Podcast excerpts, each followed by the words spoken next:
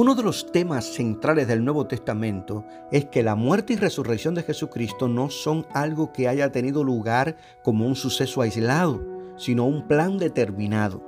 De manera que la resurrección de Jesús fue la mejor prueba de que no había muerto por accidente o error. ¿Qué tipo de religión sería el cristianismo si Cristo no hubiera resucitado corporalmente de los muertos? El cristianismo sería una religión vacía, carente de sentido, sin propósitos y sin dirección. Sería un engaño, una farsa. No traería ningún resultado positivo a la vida de las personas que lo aceptan, ni generaría cambios transformadores y radicales en la vida de aquellos que profesan una fe viva, ferviente en Cristo como el Señor y Salvador de sus vidas. De Cristo no haber resucitado entre los muertos, la iglesia cristiana jamás habría existido, porque la resurrección de Cristo, tres días después de su muerte, constituye junto con la cruz la base fundamental del Evangelio. Podemos decir, sin temor a equivocarnos, que la resurrección de Cristo es el acontecimiento central de la historia de la salvación. Precisamente la proclamación de la resurrección de Jesucristo hace la gran diferencia entre el cristianismo y el resto de las religiones. El apóstol Pablo dio uno de los argumentos más convincentes de la resurrección de Cristo en su primera carta a los Corintios capítulo 15 del versículo 14 al 20.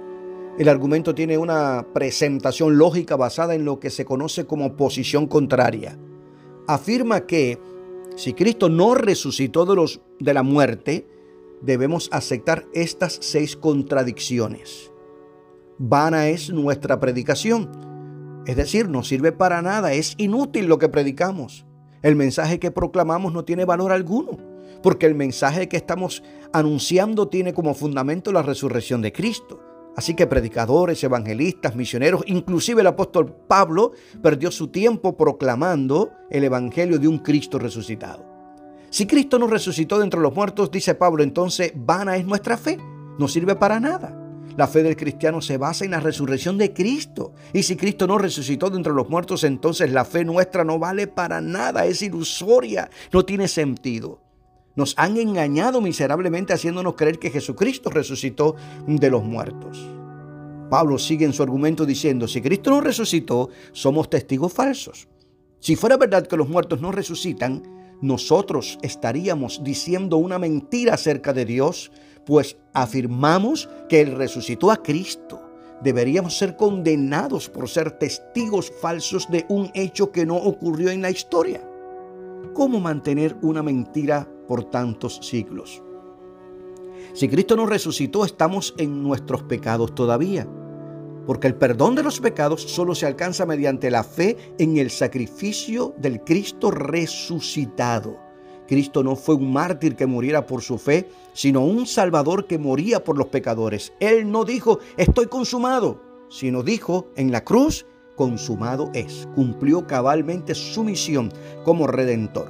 Si Cristo no hubiera resucitado de los muertos, dice Pablo, entonces no hay esperanza para después de la muerte.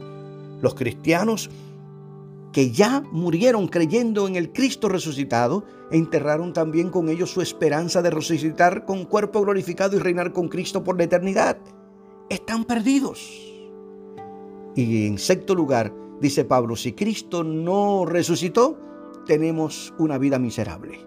Somos los más dignos de conmiseración, de lástima de todos los hombres, porque la esperanza que tenemos en Cristo solo es para esta vida presente sin la esperanza de un día poder reinar con Él por la eternidad.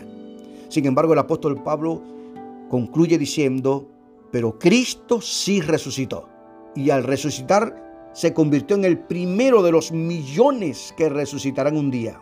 Así que por lo tanto la resurrección de Cristo garantiza que Él es el Hijo de Dios y que todo cuanto dijo de sí era verdad que las escrituras son verdad absoluta por cuanto en ellas se hablaba claramente de los sufrimientos y la resurrección del Mesías, que la iglesia de Jesucristo está respaldada por el mismo poder que resucitó a Cristo de entre los muertos, que somos justificados por la resurrección de Cristo, que Cristo vendrá otra vez y que Cristo, sentado a la diestra del Padre, intercede por cada uno de nosotros en la presencia del Señor.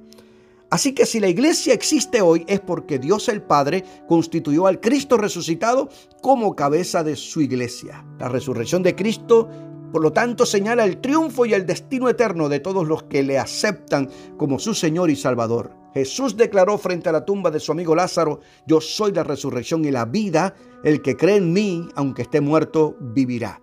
El Cristo resucitado es nuestra esperanza de gloria, porque yo vivo, le dijo el Señor a sus discípulos y a todos los que creen en Él, vosotros también viviréis. Cristo vive y vive para siempre. Que Dios te bendiga.